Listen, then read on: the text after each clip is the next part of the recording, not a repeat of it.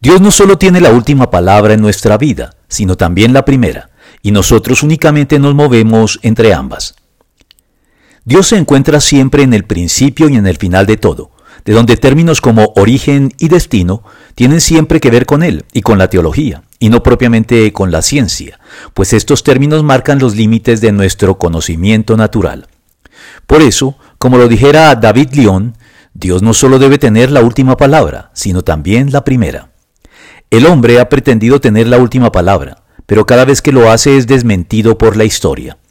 A la vista de lo anterior, deberíamos reconocer nuestros límites con humildad y dejar a Dios ser Dios. Así, volviendo con la distinción entre las preocupaciones preliminares y la preocupación última, la primera y la última palabra en nuestras vidas corren por cuenta de Dios, pues pertenecen como tales al ámbito de nuestra preocupación última.